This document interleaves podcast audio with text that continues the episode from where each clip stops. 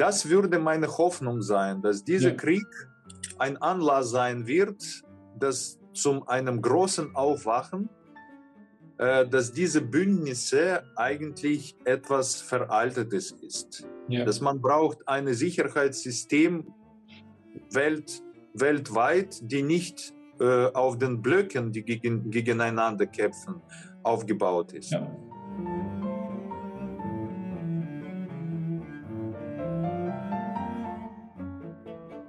Wie wollen wir die Welt gestalten? Eine schwierige Frage, denn die Welt ändert sich jeden Tag und in, in Zeiten des Krieges ist es besonders schwierig, aber auch besonders wichtig, sich Gedanken zu machen, was wir tun können, um zum Frieden, um zu einer Lösung beizutragen.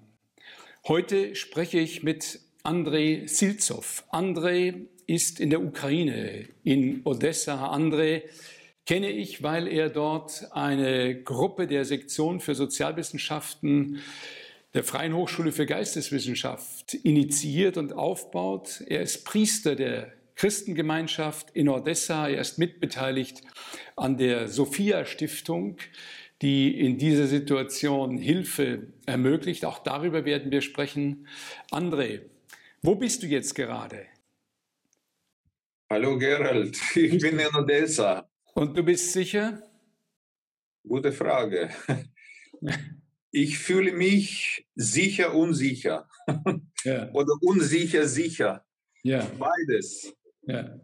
Äh, weil äh, ich habe ständiges Gefühl, der Himmel über uns ist nicht sicher. Wir sind schon gewöhnt, äh, während Luftalarm auch auf den Straßen uns aufzuhalten.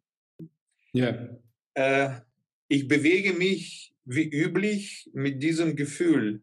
Es kann jederzeit kommen, äh, eine Bombe oder irgendwas. Heute war gerade Odessa äh, im frühen Morgen von, vom Meer beschossen und ja.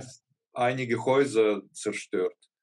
Ja, das ist Alltag. Das haben bei uns auch die Medien gemeldet. Ich hatte bisher den Eindruck, dass Odessa noch ausgespart wurde oder nicht angegriffen wurde. Und heute früh wurde gemeldet, dass jetzt auch Odessa beschossen wird. Stimmt, aber Spannung lebt von dem ersten Tag an, weil der Krieg begann am 24. und um 5 Uhr waren wir geweckt, weil zwei Kilometer entfernt äh, ich weiß nicht, äh, Luftabwehrstation oder wie das heißt, militärische ja. Begriffe im Deutsch kenne ich nicht. Ja. Zwei Kilometer entfernt Luftabwehrstation und sie hat kräftig gearbeitet. Hm. Und das heißt, die Spannung ist ständig. Und eine Woche später kamen elf Landungsschiffe.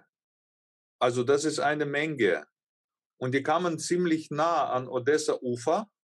Ja. Und dann haben sie gebetet, dass sie ruhig abfahren dürfen. Und dann unsere äh, Leute haben das erlaubt. Also die Gefahr ist ständig da. Äh, zum Glück äh, wenig Zerstörung. Ja, ja. Und wie ist es mit den Menschen? Sind die Menschen in Odessa die meisten geblieben? Sind viele auf der Flucht? Schwer zu sagen. Täglich gibt es ähm, Flüchtlingstransporte ähm, vom Hauptbahnhof.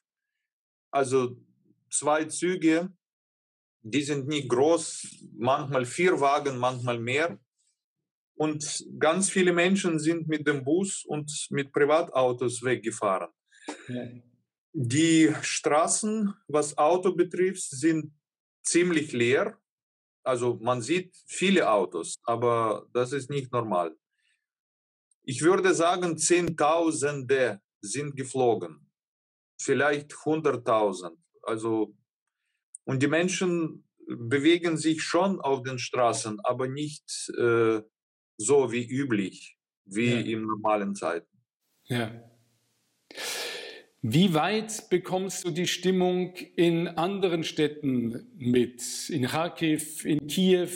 Du bist ja, also die Christengemeinschaft ist ja im ganzen Land. Du bist auch mit deinen Tätigkeiten verbunden mit Menschen im ganzen Land. Kannst du dazu etwas sagen? Ja, meine Frau ist Eurythmistin. Sie hat Studentin, Studenten äh, in Kharkov, in Dnieper. Es gibt Christengemeinschaft in Kiew. Meine Kollegin Tatjana Nichitailo arbeitet dort. Und äh, natürlich mit Westukraine haben wir Verbindungen. Am schlimmsten, also von Mariupol äh, wenig. Also ich kenne ein paar Flüchtlinge aus Mariupol ja. die berichtet haben, dass dort am schlimmsten ist von allen Orten, die ich kenne. Ja. Zweitschlimmste von dem, was ich kenne, ist Kharkov. Ja. Aber die Menschen, äh, also unsere Freunde bleiben auch dort, sind viele geflüchtet, natürlich. Kiew ist im äh, Westen, also rechte, rechte Ufer ist äh, schlimm, und Schule und Christengemeinschaft befinden sich auf dem linken Ufer. Yeah. Aber natürlich, sie hören ständig irgendwelche Explosionen und Luftalarme. Ja. Und sind viele deiner bekannten, verwandten Freunde auch eingezogen jetzt und kämpfen?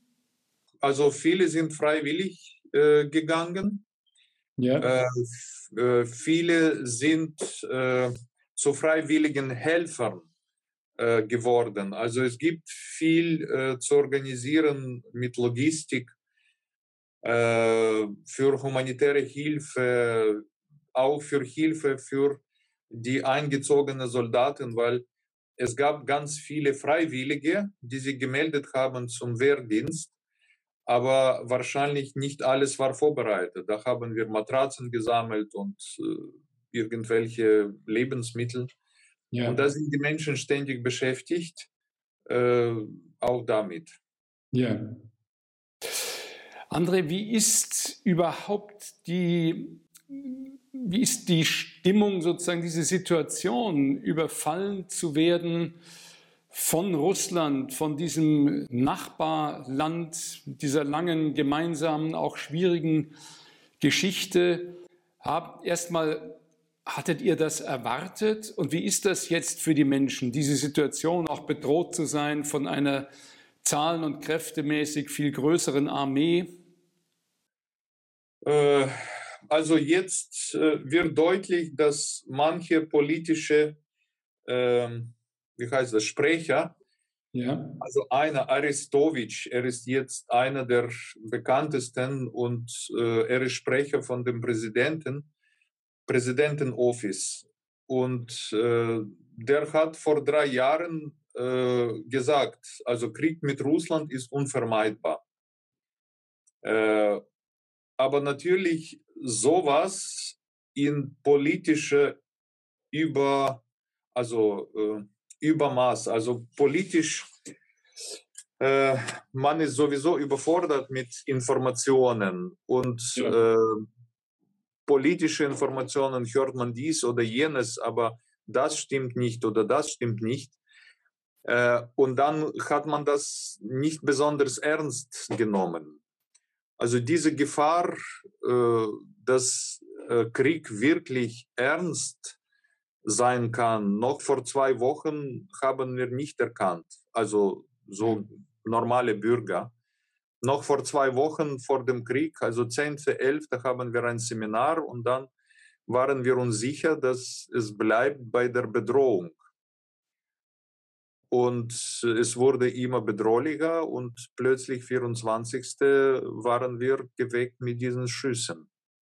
Also man versucht irgendwie mit Tugenden zu leben als Anthroposoph, Anthroposoph und man nennt auch diese Tugenden, weiß was ich, Friedfertigkeit, also wie Paulus sagt, also ihr sollt Kraft haben, Frieden verbreiten. Ja. Und zu dem Kriegsereignis gehört dazu, dass ungewöhnlich leicht Freude aussteigt, wenn man hört, äh, die und die Flugzeuge sind abgeschossen von dem Feind, die und die äh, Einheiten verdrängt oder gar ja. vernichtet. Und da merkt man, wie schwach diese friedfertigen Gefühle noch waren, ja. dass man hinter dem Feind nicht so leicht Menschen sieht. Natürlich, wir versuchen immer wieder Putin und das, was jetzt geschieht mit Russland, nicht zu verwechseln. Das versuchen wir. Aber natürlich, das braucht einen großen Bewusstseinseinsatz. Ja. Ständig zu sagen, dass die Russen uns eingefallen haben bei uns oder so. Ja, das ist natürlich eine ganz große Gefahr, dass jetzt, wo wir eigentlich in einer Zeit leben, wo, wo immer mehr das wirklich Individuelle jedes einzelnen Menschen zählt, dass wir durch solche Entwicklungen und Ereignisse wieder anfangen, pauschal von den Russen zu sprechen oder den Ukrainern und so weiter und eigentlich in ganz alte äh, Vorstellungs-, aber auch Empfindungsformen zurückzufallen. Was mich äh, immer noch so wundert, dass ich es eigentlich nicht begreifen kann. Meine, mein Verständnis ist, Putin kann diesen Krieg nur verlieren, egal auf welche Weise. Das heißt, selbst wenn er ihn militärisch gewänne, ist doch der Schaden für Russland ungleich viel größer, als wenn er nicht begonnen hätte. Und es ist doch überhaupt niemals damit zu rechnen, dass die Menschen der Ukraine, äh, so wie das heute ist im 21. Jahrhundert, eine ukrainische, ich sage jetzt umgekehrt, eine russische Marionettenregierung auf Dauer dulden würden. Wo könnte aus deiner Sicht eine Lösung liegen? In den ersten Tagen des Krieges gab es auch bei meinen Bekannten, äh, die gesagt haben, ja, wir werden unser Krim zurückhaben. Mhm. Jetzt ist diese nach so vielen Schmerzen und nach so vielen, äh, nach so vielen Toten auch bei den Kindern, diese, äh, das hört man nicht mehr. Ja.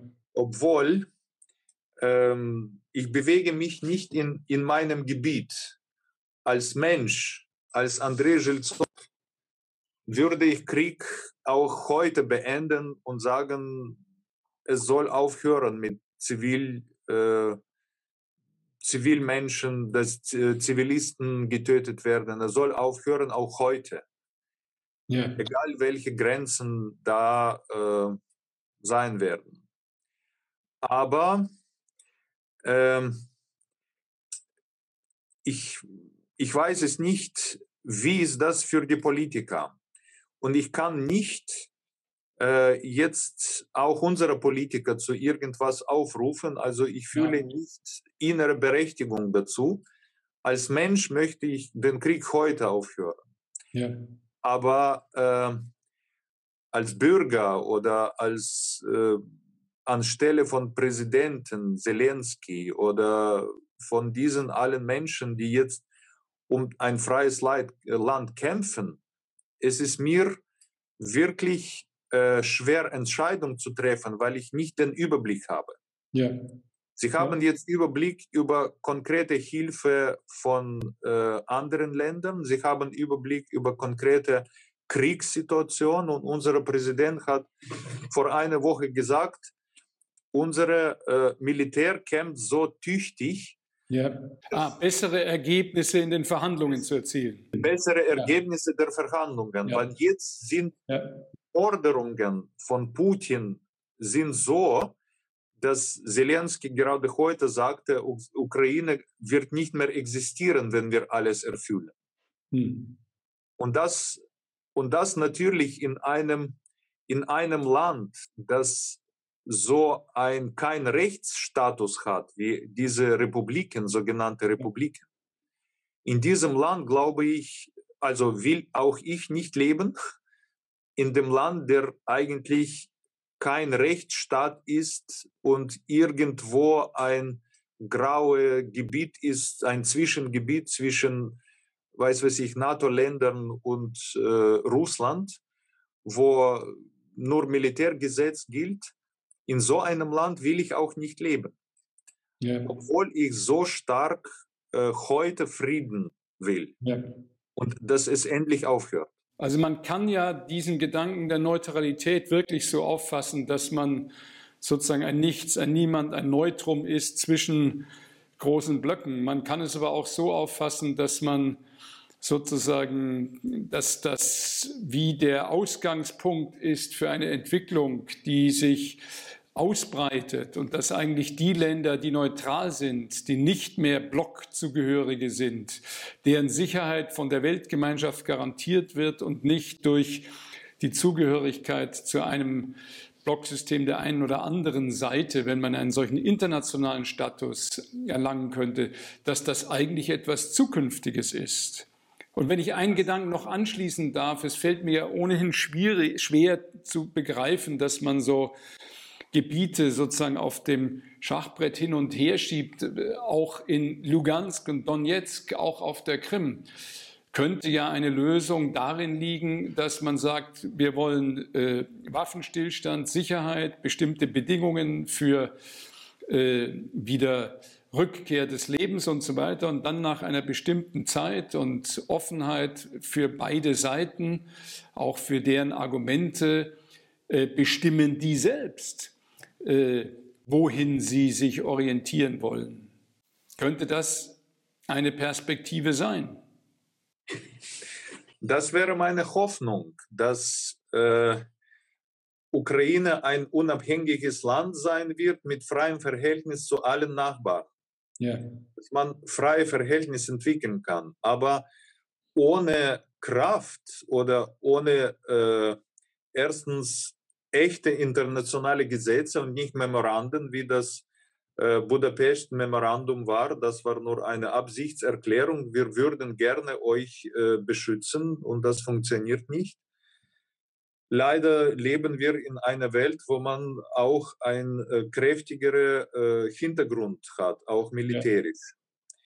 Und natürlich, meine Hoffnung ist, nach so einem Krieg ein großes Aufwachen äh, stattfinden kann. Der Kalte Krieg und äh, Blockbildung soll aufhören in der Welt. Hm. Es, das finde ich ganz zukünftig. Ja. Wenn wir nicht nur um die Verhandlungen uns bemühen, sondern sagen, äh, also von NATO hört man auch heute, äh, Russland hat diese Ultraschallrakete und da müssen wir uns jetzt äh, neu rüsten, dass wir auch diese ja. Lücke äh, schließen.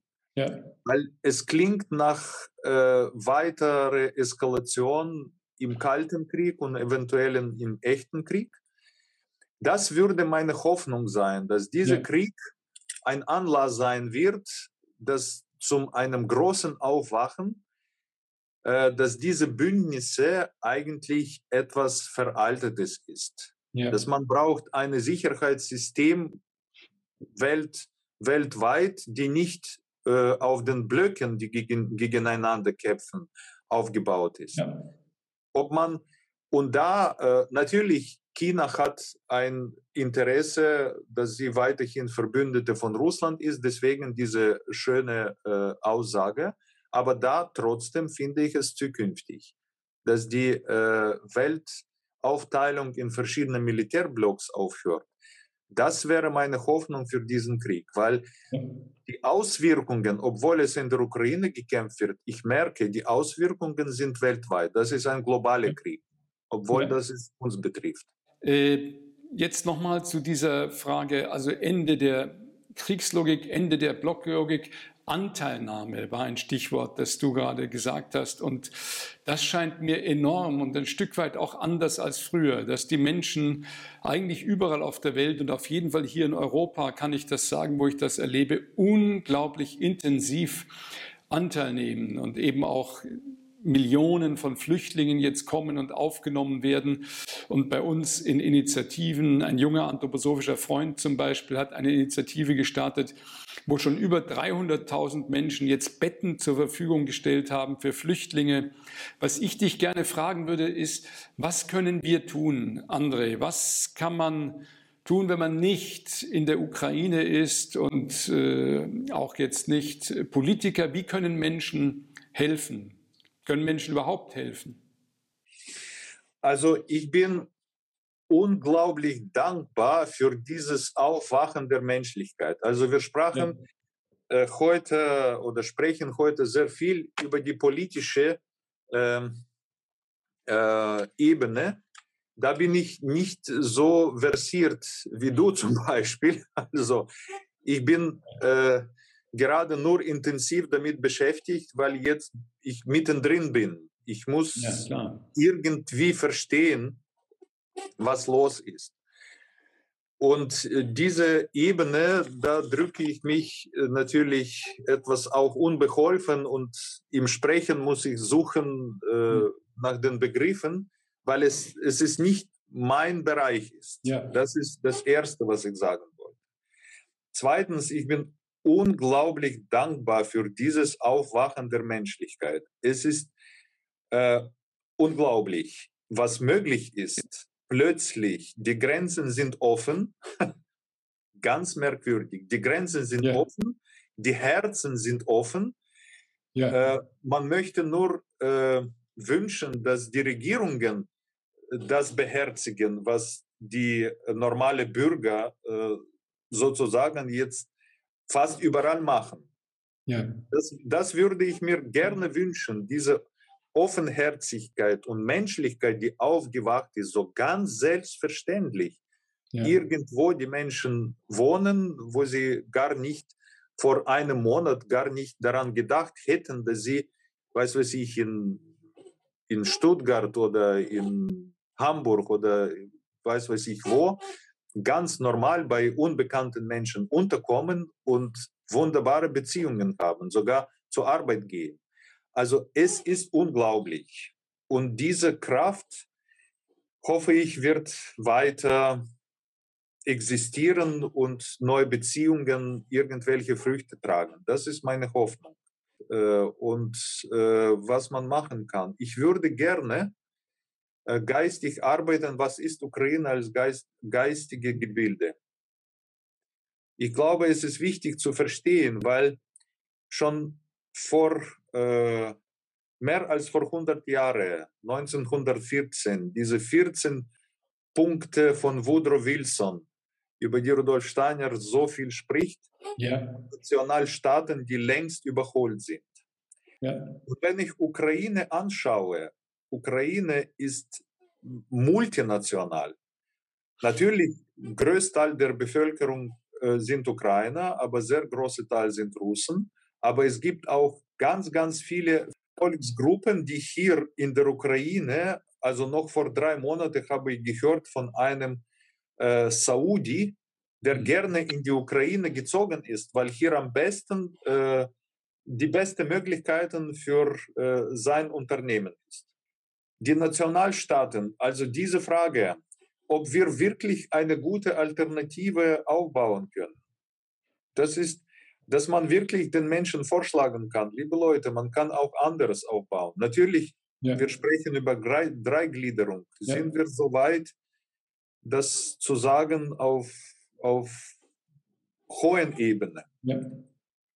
Äh, also, was ist Ukraine? wäre wichtig äh, zu verstehen im Sinne von sechster Kulturepoche. Also was ist Ukraine? Welche Rolle? Wir arbeiteten jetzt mit Freunden äh, über ähm, die sogenannten Ansprachen von Rudolf Steiner an Russen. Es mhm. ist jetzt in dieser Situation zu sagen, also ich sage, ich habe gesagt, an die Westeuropäer, also an die Ostslawen, also wie soll man das alles nennen? Ja. Äh, da gibt es wesentliche Sachen, ganz wesentliche Sachen und solche Sachen wie Volksgeist. Also es gibt irgendwelche, äh, es gibt auch Leute, die auch sagen, Rudolf Steiner hat gesagt, es gibt nur ein Volksgeist. Schluss aus, Ukraine hat keine Existenzberechtigung. Äh, das ist natürlich kurz gedacht. Also ich hm. habe mir auch einige Gedanken entwickelt. Äh, wie man diese Frage lösen kann. Also ich würde unbedingt auf geisteswissenschaftlicher Ebene äh, versuchen zu verstehen, was ist für Geistgebilde und welche Aufgabe diese Geistgebilde hat. Und ich habe mir auch einige Gedanken schon da gemacht, aber das ist ein sehr, sehr großes Gebiet. Mhm. Ja, also das ist jetzt ja. als geistig und dann kann ich vielleicht über Sophia Stiftung ein paar Worte. Wollte ich dich gerade noch fragen. Ihr habt die Sophia Stiftung gegründet und das ist ja auch eine Möglichkeit, über die Sophia Stiftung jetzt zu helfen. Genau. Jetzt ist dran, es gibt konkrete Menschen mit konkreten Bedürfnissen, die auf, die auf der Flucht sind erstmal. Das ist das eine. Und das andere, die Menschen, die hier bleiben, und zum Beispiel die Lehrer, die können jetzt, die sind angewiesen auf ihr Gehalt, äh, aber ja. äh, die Eltern zahlen jetzt keine Beiträge. Ja. Das heißt, wir sind jetzt dabei, den Menschen konkret zu helfen, die in schwieriger Kriegssituation leben. Ja. Es gibt auch äh, ein Konto in, äh, bei GLS Treuhand, wo wir Spende sammeln können. Es gibt auch Möglichkeit, diese Spenden äh, hierher zu überweisen. Jetzt gibt es auch ganz verschiedene Menschen, die bereit sind, etwas zu tun. Und wir sind froh, dass jetzt die ersten Hilfen sind verteilt gewesen. Ich habe gerade gestern äh, einen Freund angerufen, äh, aus ganz anderen Gründen, wollte was mit ihm besprechen und dann hörte ich so Motorgeräusche, habe ich gefragt, wo bist du gerade? Dann sagt er, ist an der rumänischen Grenze, hat einen ganzen Lastwagen voll Hilfsgüter äh, für die Ukraine zusammengestellt aus dem Naturkostladen und äh, bringt das rüber. Und dann ist immer die Frage, wie bringt man das denn zu den richtigen Menschen? Wie kann man dafür sorgen, dass das äh, in treuen, guten Händen ist? Und insofern glaube ich, dass es für viele, gerade anthroposophisch inspirierte Menschen, wichtig ist zu wissen, es gibt die Sophia Stiftung und da kann man spenden und ihr kümmert euch darum, dass das Geld dorthin kommt, wo Geld jetzt gebraucht wird.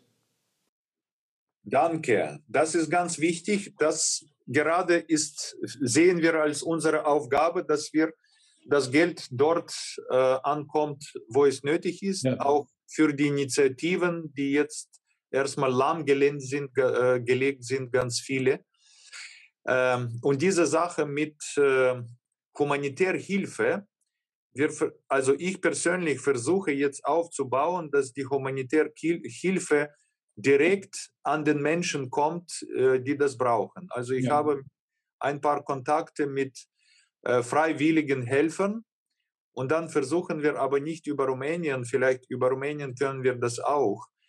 Aber es wäre auch gut, dass vielleicht ein oder andere Mensch, der so gutwillig irgendwelche Hilfe in die Ukraine oder an die ukrainische Grenze bringt, äh, dass wir vielleicht ein Netz aufbauen, dass, ja. dass diese Hilfe äh, direkt zu den Menschen kommt. Ja, ich habe diesem Freund äh, zum Beispiel von euch erzählt und er war ganz begeistert, weil jetzt hatte er eigentlich keine Adresse.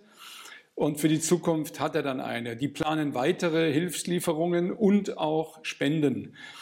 Also es ist im Moment ist die Bereitschaft sehr groß und äh, wenn die Menschen dann wissen, auf welchem Weg das geht, also dass man eben an euch überweisen kann und Sachen schicken kann, dann ist das eine große Hilfe.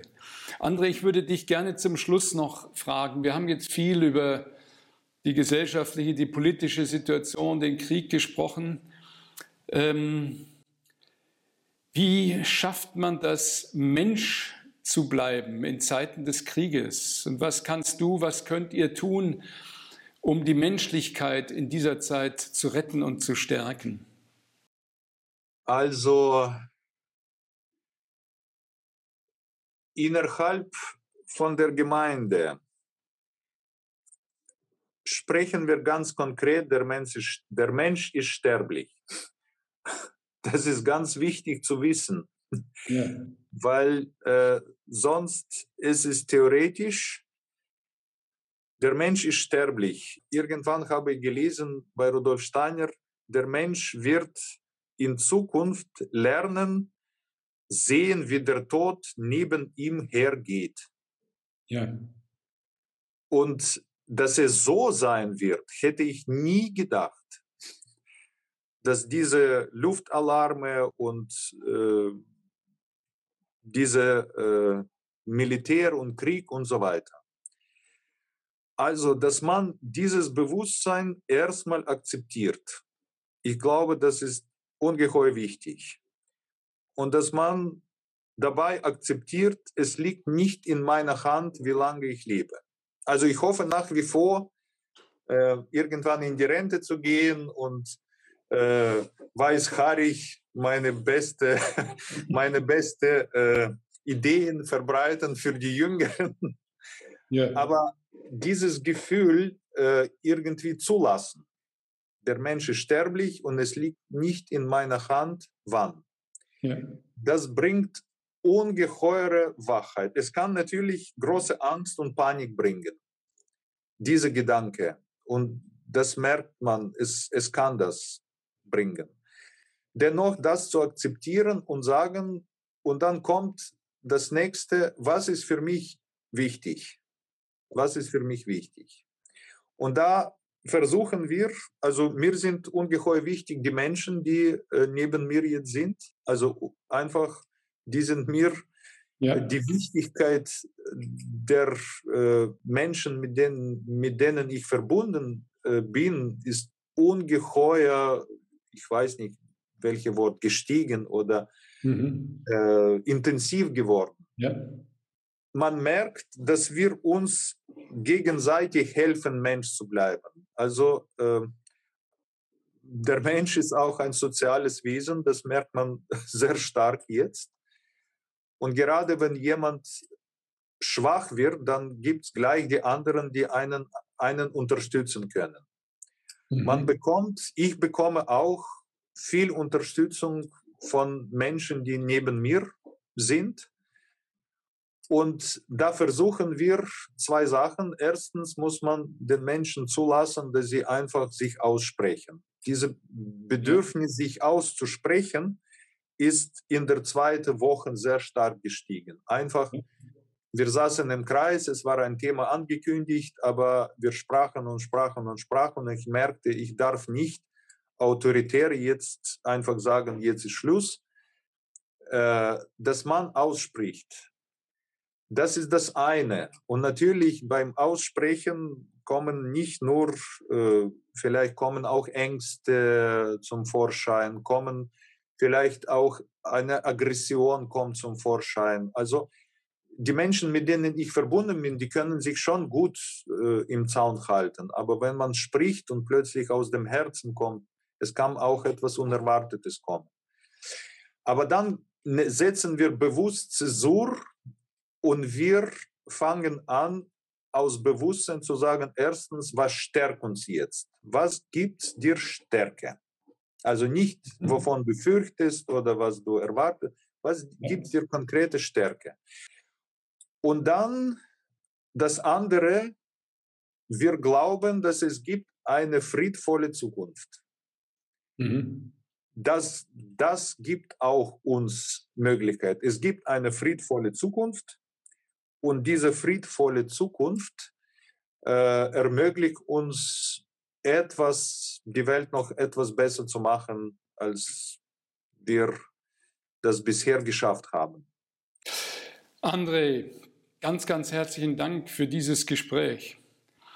Ich habe die große Hoffnung, dass wir in dieser Situation, Geschichte ist ja immer offen und es liegt in uns, was wir daraus machen. Und dass selbst angesichts einer Kraft, die vielleicht das Böse will, doch das Gute wächst in den Menschen. Wir haben darüber gerade gesprochen. Ganz herzlichen Dank dir, André, und alles, alles Gute. Und unter diesem Video finden Sie, findet ihr die Verbindung zur Sophia Stiftung und andere Möglichkeiten, jetzt den Menschen in Not und den Menschen in der Ukraine zu helfen. Nochmal herzlichen Dank dir, André. Ich danke dir, Gerald. Es war schön, kurz in Dornach zu sein. Ich hoffe, wir sehen uns äh, live. das hoffe ich auch. Das hoffe ich auch. Und ich hoffe, wir nehmen diese Frage auf die Hörner, die du gestellt hast, nach der Ukraine und dem ukrainischen Volksgeist und vielleicht auch danach, was diese Volksgeister heute miteinander zu tun haben und wie man das anders denken kann als bisher, wo man sie immer sozusagen in einem Nationalstaat gegen andere äh, organisiert oder gebunden dachte, wie man eigentlich zu einem Gespräch dieser Volksgeister so kommt, dass daraus nicht Chaos entsteht, sondern eine Symphonie. André, ganz herzlichen Dank und alles, alles Gute dir und allen Freunden und allen Menschen in der Ukraine und übrigens auch all denen, die in Russland äh, sich diesem Krieg entgegensetzen und in deren Namen ein Krieg geführt wird, den sie gar nicht wollen. Alles Gute. Genau, die Freunde in Russland, die Freundschaft mit Russen pflege ich nach wie vor. Das ist schön, das wollte ich wissen. Alles Gute. Alles Gute. Alles Gute.